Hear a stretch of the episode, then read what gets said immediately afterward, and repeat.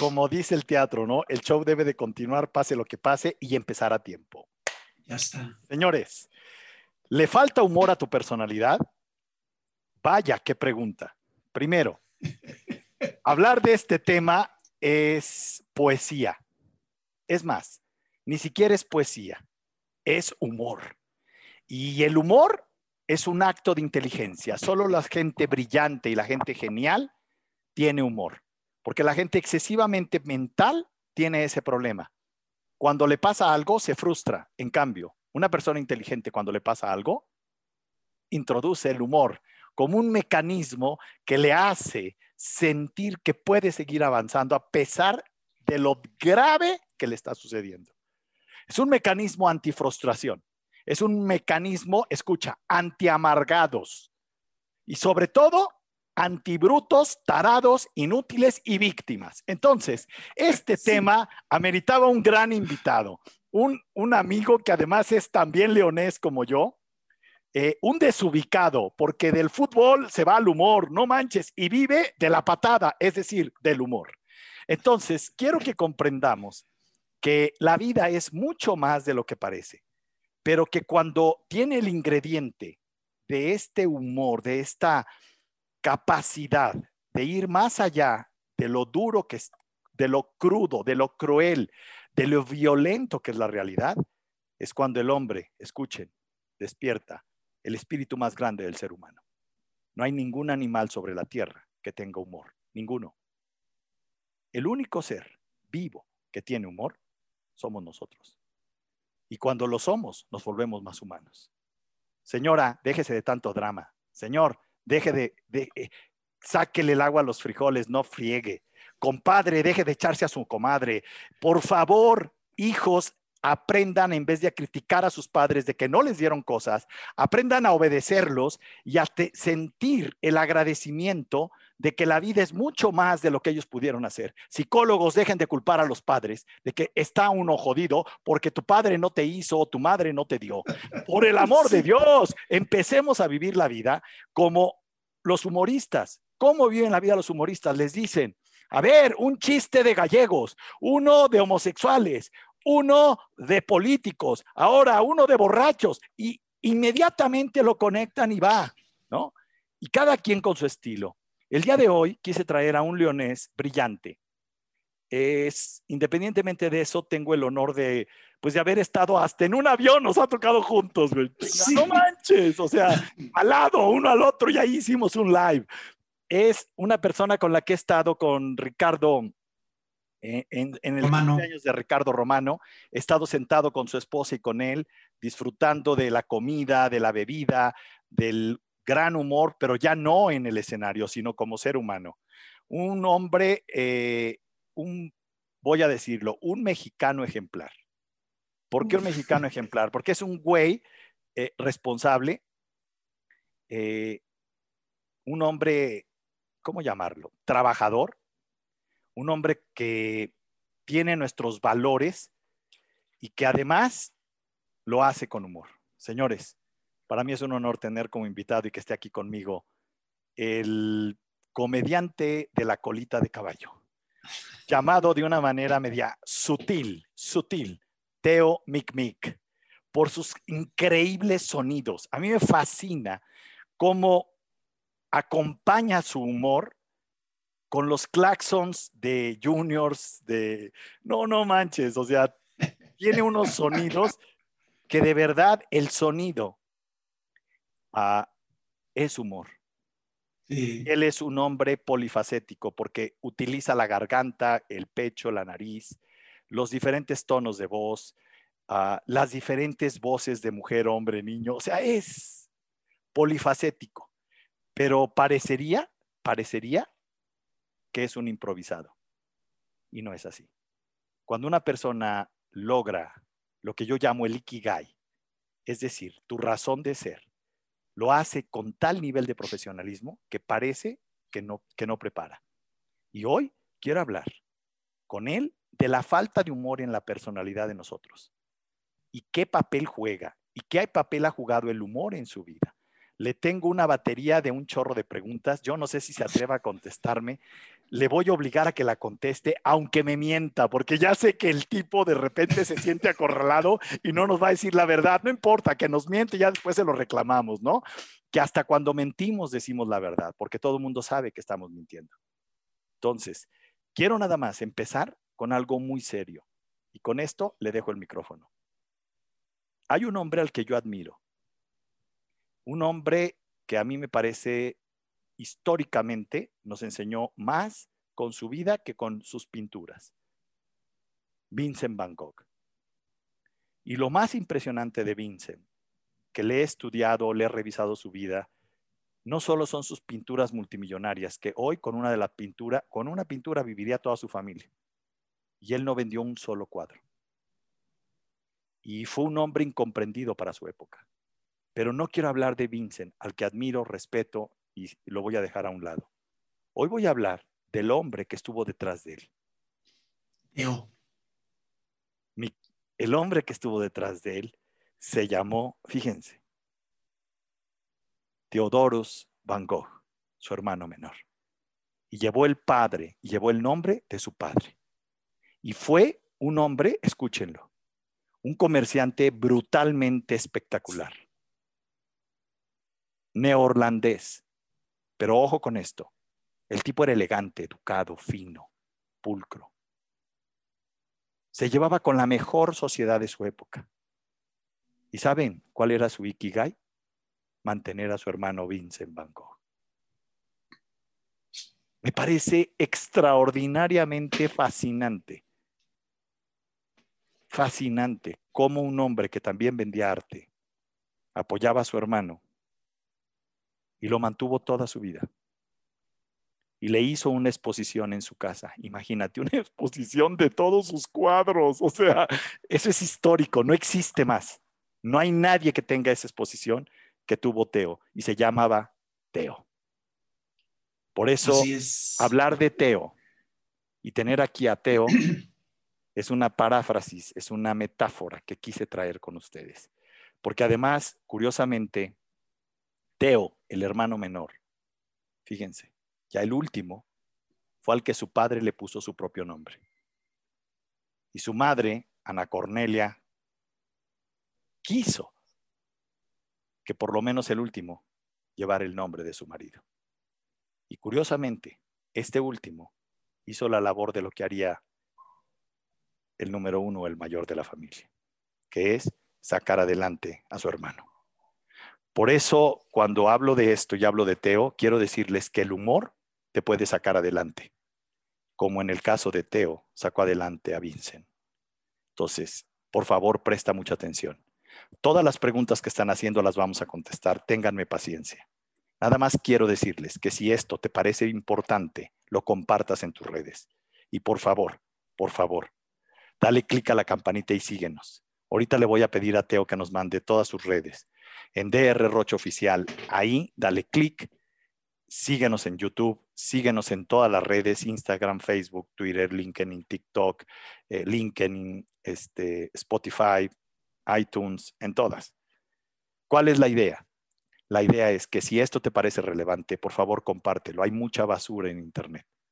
Y si tú ves que alguien está desesperado porque no haya puerta, porque está desempleado, porque le pusieron el cuerno, porque lo sacaron de su casa, porque se le murió su hermana, su mamá, su tía, su abuelita, porque hay violencia intrafamiliar, porque hay desolación en su corazón, porque está deprimido, por favor, por favor, compártele este video, porque le hace falta humor a su personalidad.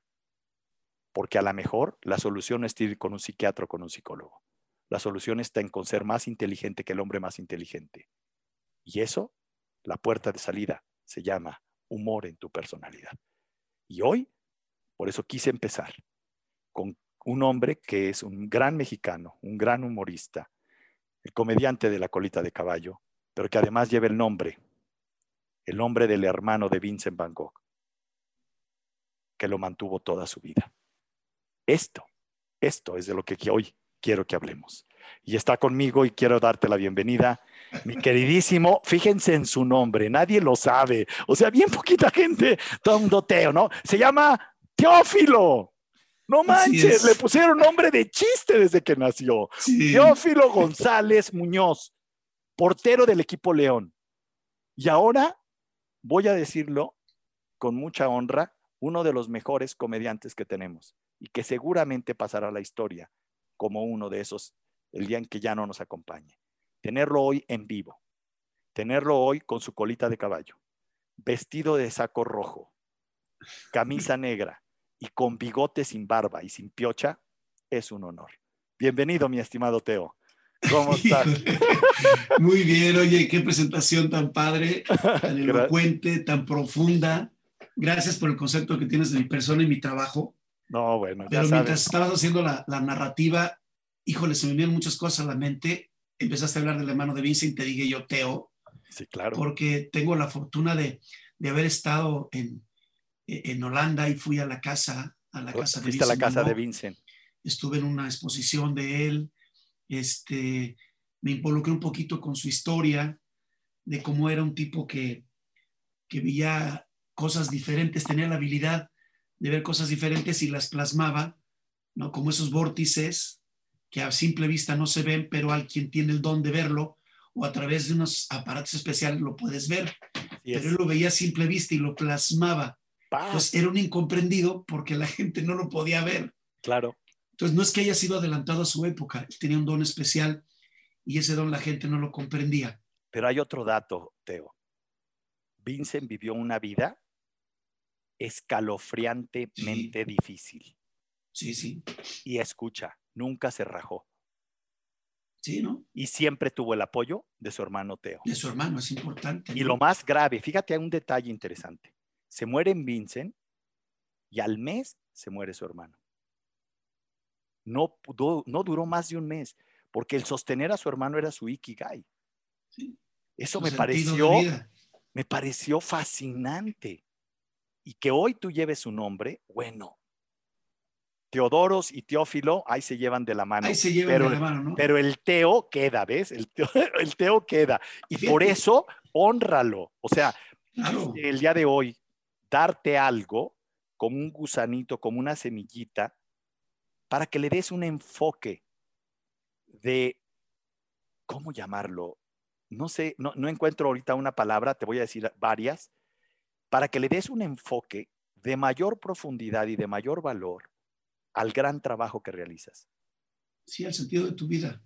Es brutal, Mira, es brutal. ha- hablaste de los nombres. Teófilo viene del griego teofilius. Sí, Teofilio, sí. Teo es Dios, filius amigo. O sea, soy amigo de Dios. Fíjate la Fíjate importancia. qué belleza.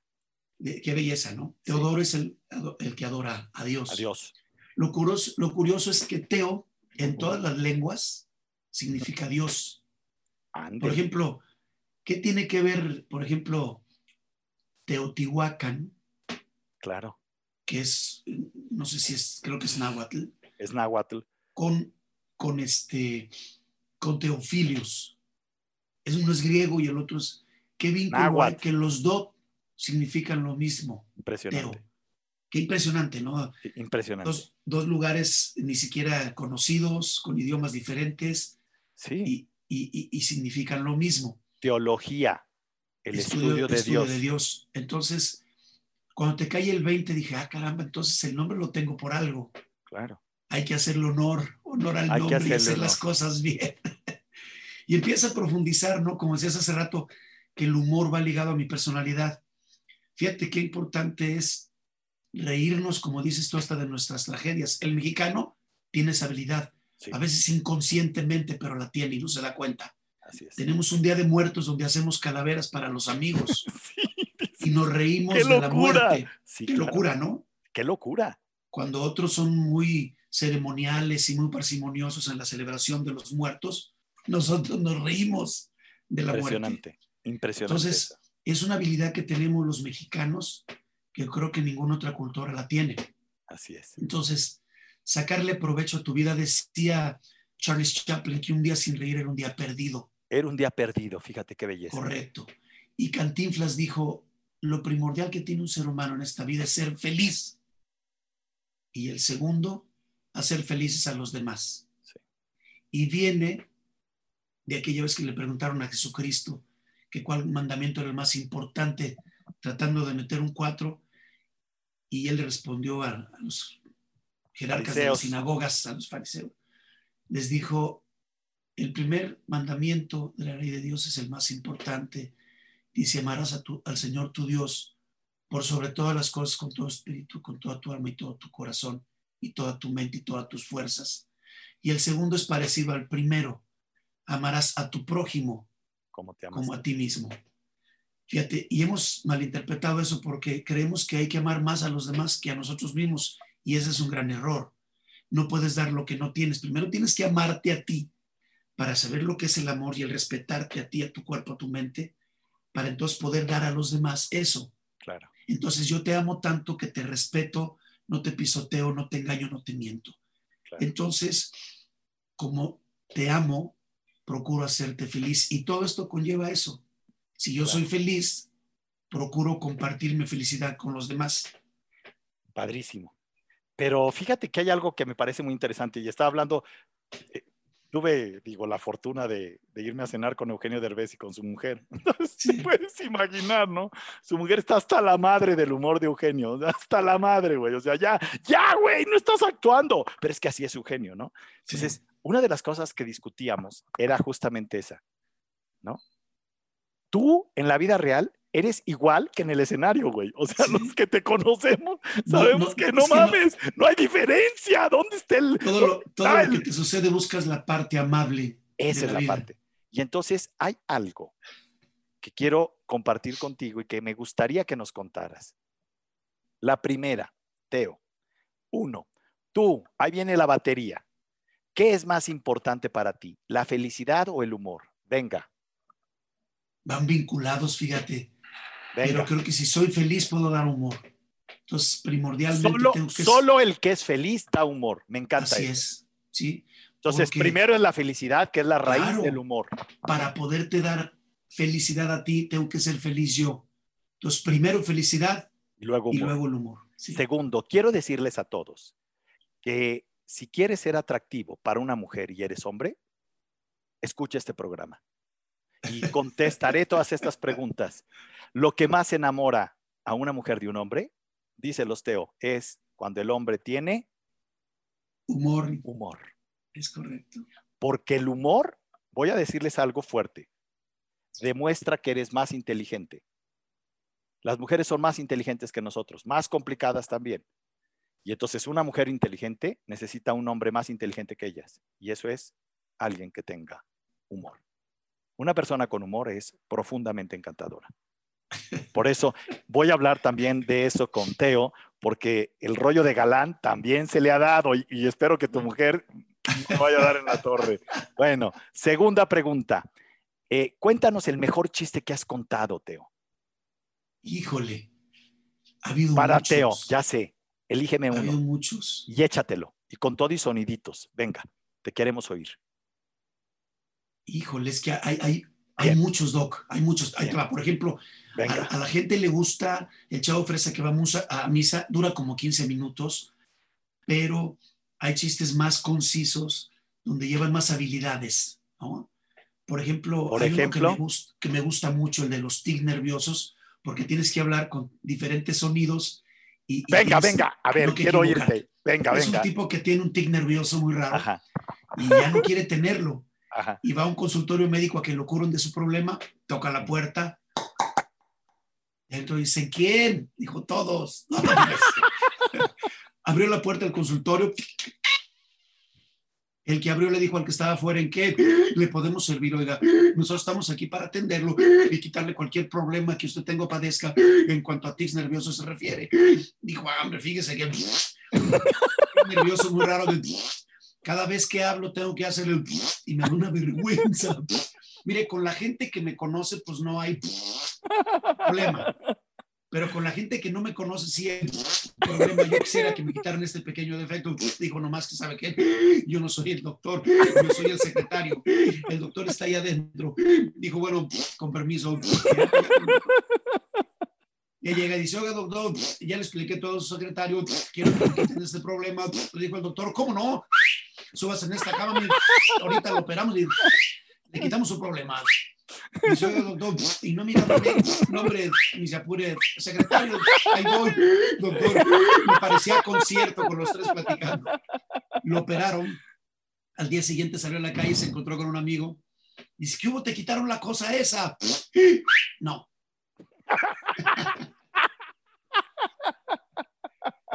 A mí me gusta mucho por, Está muy bueno. porque tienes que hablar con, con, los tres tics nerviosos y todo eso, ¿no?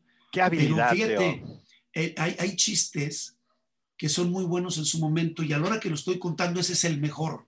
Sí, ¿Sí claro, cachas? Claro. En ese momento se convierte en el mejor chiste. Este, pero la gente tiene sus favoritos, el traje ingón, que es de un gangoso que le mandan a hacer un traje que él manda hacer el traje y se lo dejan mal y le dicen que para acomodarlo ah, tiene que acomodarse. Es muy bueno. Y, y, y, todos en su momento están siendo el mejor chiste cuando lo estoy contando. El último, ¿cuál es el más nuevo que tienes? El chiste más nuevo. El que no te han oído, el que no está ni en, ni en YouTube, ni, ni, ni... Fíjate que lo he contado los... y ahora, ahora, que estamos en la cuarentena, Ajá. me gusta mucho este y lo he contado en las últimas entrevistas, ¿no? Sí. A ver, de, échatelo, aunque sea de las últimas entrevistas. De, de, de, dos gallegas. Ajá. De dos gallegas que se encuentran, se saludan y dice, ¿cómo estás, Maripepa? Dijo, muy contenta, Josefina. Dijo, ¿por qué andas tan contenta? Dijo, pues hombre, es que hace dos semanas ha sido mi cumpleaños. Hombre, pues aprovecho. Felicidades. Pero el contento te dura hasta el día de hoy, después de dos semanas. Dijo, es que me han dado tantos obsequios Dijo, pues, ¿qué te han regalado? Dijo, mira, me regalaron una radio. Y la otra dijo, oye. Y me regalaron unos lentes. La otra dijo, mira. Y me regalaron unos zapatos. La otra dijo, anda. Y me regalaron una medalla de oro. La otra dijo, vale. Y me regalaron unos calzones. La otra dijo, coño. Buenísimo. Muy simpático. Muy simpático, muy simpático. Este, ¿cuál es el mayor ridículo que has tenido? Yo sé que a veces contas chistes que son controvertidos y que la gente no los toma bien. Sí. Y que te ponen en una situación crítica. ¿Cuál es el de mayor ridículo que has tenido, Teo? Fíjate, tengo dos, dos así muy, muy fuerte. me acuerdo. Venga, no, no fuerte. La regué, la regué. La regué. Uno, sí. estaba yo en, en Laredo, Texas, haciendo el show y de repente yo estoy haciendo mi show y aunque no me lo creas, en mi cabeza abro como una segunda mente que me dice, a ver, ¿a, dónde nos vamos a ir después de que termines esta rutina? Ve cómo está el público, cómo está reaccionando, cuál es la mejor opción. Podemos irnos a, este, a, a, a esta rutina que es buena. Ok. Hay una tercera mente que se abre y le dice a la segunda, hey, regrésate, ya se está acabando el chiste. Entonces cierro esta, cierro esta, termino el chiste y continúo con mi show. Es una habilidad muy loca, ¿no? Pero lo hago así, pero ahí te va. Ajá. Me pasa esto, abro mi segunda ventana y empiezo a pensar eh, a qué rutina me voy, qué es mejor. No abro la tercera, me regreso, yo termino el chiste, la gente se ríe a carcajadas y empiezo a contar el mismo chiste otra vez. No. Y no me doy cuenta. Entonces yo, ta, ta, ta, ta, ta, ta, ta, ta, ta. Y a la hora que termino, hago el tarán y nadie se ríe. y yo, ¿qué onda? ¿Por qué no se ríen si este chiste es muy bueno? Bueno. ¿Por qué no explotaron? Y me cae el 20 y les digo, contar. lo acabo de contar, ¿verdad? Y todos y les dije, ¡qué bruto! No me acordé que lo... Pero, o sea, no, no dejé pasar tres o cuatro, no, no, no, conté, terminé y lo volví a empezar a contar. Buenísimo. Entonces Buenísimo. fue un ridículo que al final de Increíble. cuentas, me reí, en vez de asustarme, Lo me salvaste. reí de mí mismo, Bien. el público se rió de mí, que al final de cuentas es lo que yo quiero, que se rían conmigo, de mí no me importa, Claro. y lo salvé, pero fue un ridículo Interesante. total. Otro Sí. que dije, voy a hacer la imitación de Juan Gabriel, y hacía el pasito hacia atrás, ese donde se cayó, Sí. pero yo le hacía así, me pegaba de en la pantorrilla por, con la pierna de atrás, y hacía como que me caía, pero no me caía. Ajá. Pues una vez en un palenque sin alfombra, porque no pusieron, ahí había sangre de gallos y plumas y tierra y ya sabes. Hago esto que me voy a caer y me pego tan fuerte Que te que sí, caes. que sí me caigo. Y Órale. vas para atrás, atrás, ya sabrás la espalda llena de tierra, de sangre, de todo. Las plumas. No me lastimo porque sé caer muy bien, pues ya sabes, yo fui portero sé, profesional, claro. entonces me caigo y todo eso sé caer muy bien, pero ya sabrás cómo quedé, como rata de panadería, todo talqueado. Y me levanto y la gente botaba de la risa, le digo, ¿qué tal la invitación de Juan Gabriel? Tan, tan. Se acabó. Entonces, se acabó. Y la tercera, Ajá. Estábamos en un programa aquí en Guadalajara, donde el, el conductor oficial del programa era Rodrigo Cabello. Ah, claro. Rodrigo Cabello, una institución y Una aparte un, institución. un- un vendedor de autos extraordinario con ese azul Claro. chiclamino que no tiene ni una patinada de mosca. Bueno, Sí. y en ese programa trabajábamos Susana Quintana, que fue Miss Jalisco en ese entonces, Claro. Susana. eh, Lalito España, Doña Uy, Márgara Lalo, Francisca, Doña Márgara Francisca, claro. Luis Orozco, que seguimos viendo en programas de televisión en la Ciudad de México, en el canal Estrella, este, tu servidor y mucha gente más, ¿no? Y entonces Rodrigo era muy celoso, entonces él conducía el programa y nos daba chance de co-conducir un poco. Ajá. Y entonces había un servicio social y automáticamente era Rodrigo Cabello quien lo daba, ¿no? por la seriedad del, de- de- del personaje y todo este rollo. Y siempre comenzaba diciendo, este, servicio social para la comunidad. Ah, sí, cierto. Era ¿No? típico esa manera de empezar. Servicio social para la comunidad, le daba lectura a la carta, pero como nunca nos dejaron verlo, pues yo pensaba que la carta comenzaba diciendo los datos de la persona que había que localizar, que se había perdido, o se necesitaban sangre de un tipo, decir, hoy necesitamos sangre de este tipo para, ya buscabas. Entonces eran imaginaciones mías porque nunca lo había hecho. De repente, no sé a qué salió Rodrigo Cabello y no regresó, a lo mejor le ganó la pipí, la popó, no sé.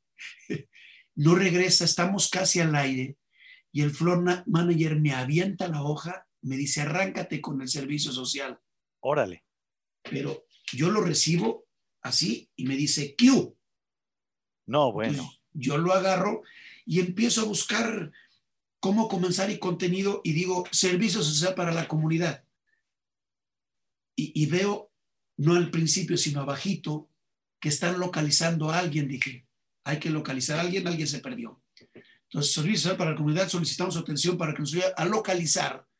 Y empiezo a buscar El nombre de. el nombre y veo al principio Ricardo López Íñiguez.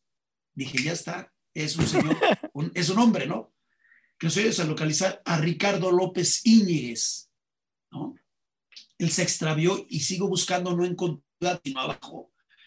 Eh, se extravió el día fulano de tal y encuentro que trae zapatitos blancos, trencitas, No. un vestido color de rosa. No. Y digo, Dios mío, Esto no, no, es un hombre, es una niña.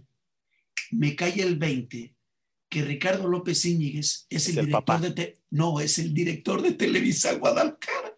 ¡Ah, Ricardo! No ¿Te mames. acuerdas de Ricardo López Sí, claro, director ya, de ya. Televisa Guadalajara y luego estuvo en ventas en la Ciudad de México? Bueno, Sí, sí, sí, una claro. institución en Televisa muchos años. Y entonces, a la hora que yo volteo, el floor manager está arrancándose los pelos. Y la gente como loca, ¡no! ¡no! Y yo dije, nada, nada, que estoy cotorreando, estoy cotorreando. Arreglo todo y ya encuentro la- el, el nombre de la El niña. nombre. La- de- digo el nombre, describo lo que pasó, describo cómo está vestida y ya, ya sabrás, ¿no? No, nunca vuelves a dar un servicio social. Me puse una regañada porque, pues aparte de que extravié al director de Televisa, pues le puse vestido y le puse trencitas y zapatitos blancos y tobilleras. Entonces hice el ridículo total que al final dije, no, no, no, es brava, espérate. Entonces lo agarré y dije, es que sabes que ustedes nunca nos dan la oportunidad de Claro. hacer esto. Me hubieras dado un previo, me dejas leerlo y entonces yo me entero y lo doy bien. claro. Resulta que es una carta de parte del gobierno. Es una carta dirigida a Ricardo López Íñiguez Ajá. para que haga el favor de pasar ese servicio social. A- Y el la- contenido está abajo. Ajá. Pues va dirigida a él y fue, fue lo que nos dieron. Y yo fue el primer nombre que vi, pues yo lo perdí. Claro, claro. Hice un ridículo tremendo, pero bueno, al final de cuentas, comediante salí adelante. Ese es, que esa es la parte, ¿no? Que a ti te salva siempre. El hecho de que tengas el sticker, la personalidad de comediante hace que puedas en cualquier momento que la has regado, no, no se crean, era una broma. Con él, era una broma, la salvas. Entonces, yo diría algo y quiero que me escuche la gente que está pasando un momento difícil. La gente que está pasando un momento difícil, que se quiere suicidar y que quiere buscar en las drogas una salida y en el alcohol una salida. Le pido que haga lo que hoy nos está sugiriendo Teo. Cuando estás en una situación así de dramática, te invito, te invito a ti que me estás escuchando, a que digas, ¿sí? esto que me pasa es temporal, es una broma, es temporal, va a pasar. Y entonces que de ahí tomes la fuerza para enfrentar la adversidad que estás teniendo. Muchas veces queremos resolver las cosas perfectas y se nos olvida que la esencia del ser humano es imperfecto. Todos vivimos vidas difíciles. Quiero que sean amables con todo mundo. No los juzguemos. No le digas borracho, drogadicto, ratero. No lo juzgues. Todos tuvimos la oportunidad, escuchen, de poder usar la broma como un mecanismo de defensa para seguir adelante. No todos le hemos usado. Mi invitación el día de hoy, junto con Teo, es a que entiendas que en vez de decir, era broma, di, esto es temporal. Esta vida no es la vida. Esto que me pasa dura un poquito, voy a aguantar, voy a resistir. Usted, señora, que está desesperada con su marido, diga, es una broma, es temporal. Usted, señor, que está desesperado porque no encuentra trabajo, diga, es una broma. Voy a decirles algo que tenemos que saber todos. Tu cerebro solo funciona, escucha, de manera creativa y sabia cuando está relajado. Cuando se siente estresado, presionado, no sirve, no funciona. Por eso es que el humor relaja el cerebro. Entonces, el tener este dato y el tener este concepto de era una broma, esto es temporal, facilita el que salgas adelante de cualquier adversidad. Por favor, sigue escuchando este programa, sigue escuchando esta entrevista y si te parece valioso, compártela en tus redes. Gracias a todos los que dan clic a la campanita y que le dan corazoncito. Todas esas preguntas las vamos a ir contestando. Yo le traigo 27 preguntas a Teo vamos en la cuarta, así es que nos queda rato. Pero lo más importante es esto. Esto es un servicio social. Esto puede salvar vidas. Puede evitar, escucha, un asesinato, un suicidio, una desesperación, un hombre que caiga en drogas, en el alcohol, muchas cosas. Por favor, empieza a usar la broma, el humor en tu persona, en tu vida. Dale entrada en tu casa al humor. No importa qué edad tengas, tampoco importa qué estudios tengas. Yo he visto que hay personas en mi trabajo que tienen clase social alta, que tienen clase social baja, igual, en los dos casos, el humor es una solución. Créanmelo, los dos tenemos problemas. Eh, la vida de Teo, y también lo sabe, y la mía, ha estado, somos gente de trabajo. Es decir, nos ha tocado pasar hambre y pasar adversidades económicas, morales, emocionales. Y mírenos, aquí estamos los dos, uno, frente al otro. Y además lo más interesante es que no solo estamos uno frente al otro. Fíjense, voy a decirles algo. véanle la cara, véanle cómo le brillan los ojos, véanle la sonrisa. No está actuando. Así es. Ah, no, no, no, no, así soy. Así es, güey. Fíjate que mi primer rutina que empecé a hacer yo como profesional fue la historia de mi vida. Ajá. Y la historia de mi vida es burlarme de mí mismo. Bien. Yo era tan feo que el doctor en vez de cachetearme a mí, cacheteó a mi mamá. Oiga, señora, cuando no tengan ganas de hacer las cosas, mejor, mejor ni las hagan. Ya lo había tirado a la basura pensando que era la placenta. que era la placenta, no manches. Entonces empiezo a burlarme de mi nombre, de mi familia, que éramos muy pobres. Y, y este, y es eso, ¿no? Reírte de ti mismo y tener esa posibilidad es para atrás ya nada. Ahora, lo que me llama la atención es que te burles de ti en negativo. ¿No? También hay que pues burlarse de ti en positivo. Claro, claro.